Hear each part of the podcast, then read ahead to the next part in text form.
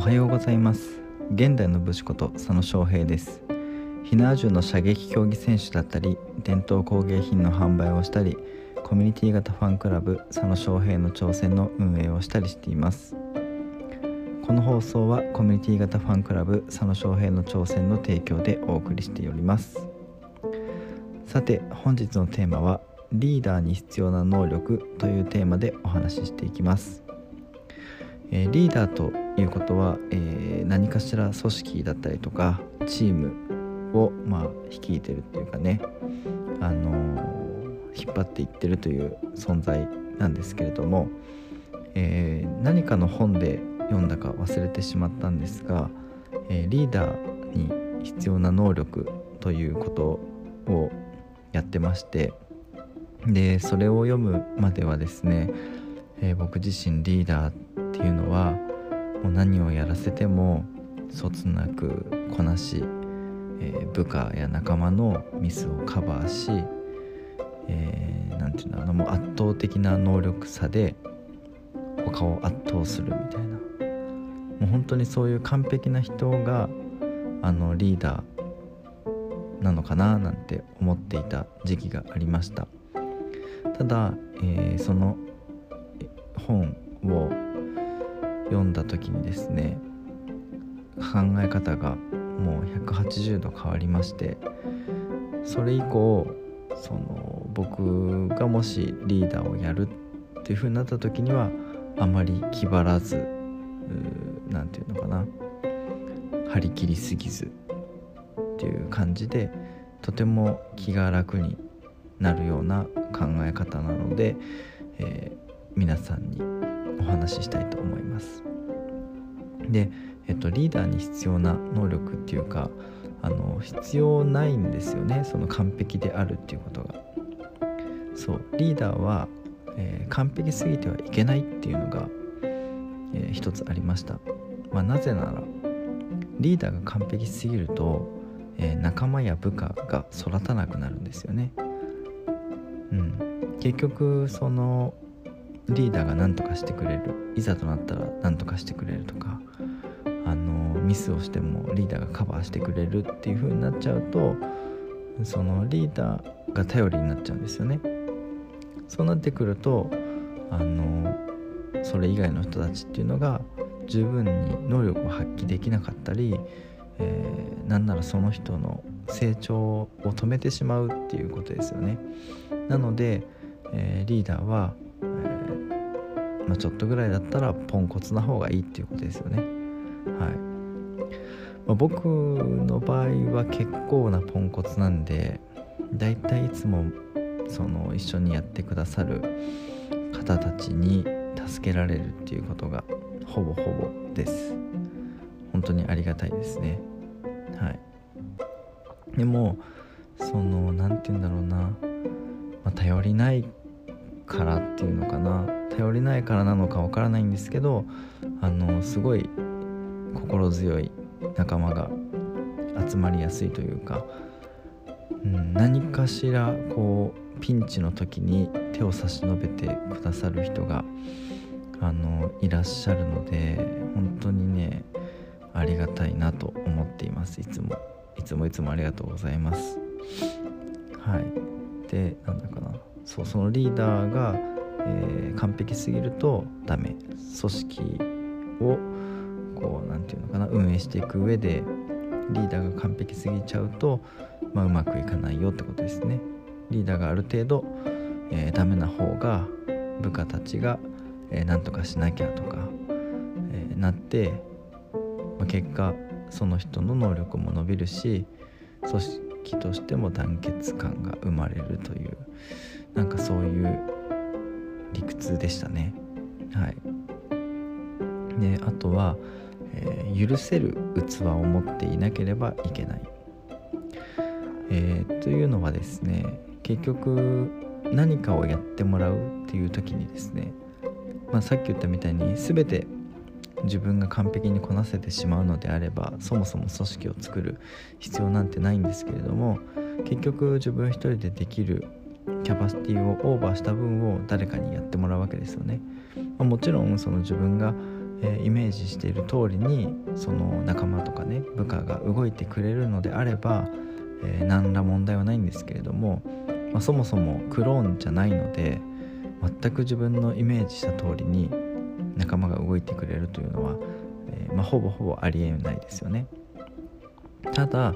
え、だからといって思い通りにならないからといってそれに対して、えー、当たるっていうのは、えー、全然違うことだしうんまあそのね仲間が失敗したことに対して怒るっていうのも間違いますよね。結局は、えやっていただいている、うん、っていう思いでお願いしなきゃいけないと思いますし、まあ、そういうね気持ちがあるからこそ仲間も答えたいって思ってくれると思うんですよね。やっぱり、うん、そこはもうお互いのリスペクトがないとそもそも成り立たない話なんですけれども、えー、まあリーダーとしては部下がもし失敗をしてしまったとしても、えー、それをね受け入れてもう起きてしまったことはしょうがないので、えー、次にどうしたらいいかっていうのを考える。一緒に考えたり新しい仕組みをね考えたりするっていうのが必要なことでそれをねチクチクガミガミ言ったところで結果変わらないので、えー、そこはもう切り替えてじゃあこうしようとか。むしろなんか謝らなきゃいけないですよね。そんな思いさせてごめんねって。それぐらいの器の大きさがないと、えー、務まらないということですね。はい。でも本当にもし自分がその失敗とかをした時にそのね上司にあたる人とかが「ごめんねそんな思いさせて」とか「ああそういうね仕組みのエラーがあることを気づかせてくれてありがとう」とかってもし言ってくれるような人だったらもうねなんていい人なんだって思うし逆に逆にですよなんか迷惑かけたくないなって思います、うん、そこまでやってくれるんであればこの人のために頑張りたいなって僕だったらそう思っちゃいますね、うん、だから結構まとえてるなっていうふうに思いました。なので僕は仲間が失敗をしてもうん多分起こりません。はい。まあ命命に関わることだったら起こりますけどそれ以外だったら、まあ、死ななきゃいいでしょうみたいな、まあ、そういうねノリでいけたらいいなと思います、まあ、実際はどうなるかね わからないですけど一応そういう気持ちでいたいなとは思っています。はい。うんでも今日もねその飲み飲み会っていうか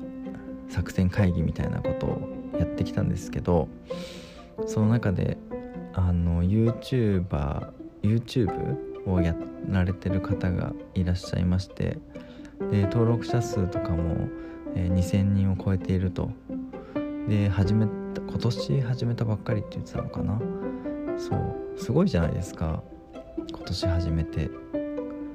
もう2000人超えてるって。もちろん収益化も始まってますよ。でどういうチームでやってるんですかって聞いたら一人でやってるって言うんですよね。ほぼ毎日投稿して。めちゃめちゃすごいと思うんですよ。めちゃめちゃすごいと思うんですけどなんかすごい大変そうだなっていうふうに思いました。僕の場合はありがたいことにその編集をしてくださる方たちがいらっしゃるのでその大変なところも何て言うのかな分け分け合ってるっていうのかな、まあ、編集してる人の方が圧倒的に大変だと思うんですけどそう。ただあの仲間でやってるから楽しいんですよね、まあ、その人が仲間がいないからとかじゃなくて僕はこういうやり方があの合ってるなっていうところでもちろんその人も一人でやってね能力が高いし素晴らしいことなんですけど、まあ、僕の場合は本当にあの鉄砲を撃つぐらいしか脳がないのでそういう人間に対してその手を差し伸べてくれる優しい人たちが周りにたくさんいることにとてもその感謝してますし、まあ、運がいいなとも思うし、うん、なのでそういう人たちとか環境をですねもう大事にしていきたいなっていうのはずっと前から思っててうん本当にまあそうなってくるとねやっぱリーダーをやらないといけないっていうちょっとプレッシャーみたいのもあるんですけど完璧でなきゃいけないって思うとこもあるんですけどただその時にはその時にね知った言葉を思い出してリーダーは完璧であってはならないんだと。まあね都合のいい暗示かもしれないです。自分ができないからね。僕自身が完璧じゃないので。だからそっちの方がいいんだよっていう風に思い聞かせてるんですけれども。でも実際それでなんだろうな。失敗してるっていうか、悪くはないと思ってるんですよ今の流れっていうかやり方が本当にみんな自発的にいろいろ調べたりとか勉強したりとかこんなんどうですかとか提案してくれたりするんでめちゃくちゃありがたいですよねもう僕はそれに対して「それいいんじゃない?」とか 言ってるだけなのでうん本当に大丈夫かなって思うかもしれないけどでも今んとこなんとかなってるんで今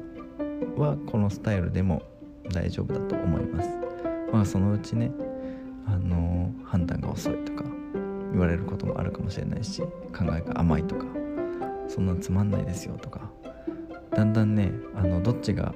あの引っ張っていく立場か分からなくなる時が来るかもしれませんが。まあそれはそれであの多分面白そうなのでそそういうスタイルも、まあ、僕は全然いいかなと思うんですけど、まあ、今はその大きな方向性とかね最終的な目標とかっていう僕が目指してるものに対して、まあ、ついてきてくれる人たちがいるので、まあ、そういう人たちを失望させないように僕は、えー、ただただ自分のやりたいことをひたすらに頑張るというそういう姿を見せることで、えー、ついてきてもらえたらいいなと思っています、本当にいつもありがとうございます。はい、えー、それでは、え今日はこの辺りで終わりにします、え今日も素敵な一日をお過ごしください。佐野翔平でした。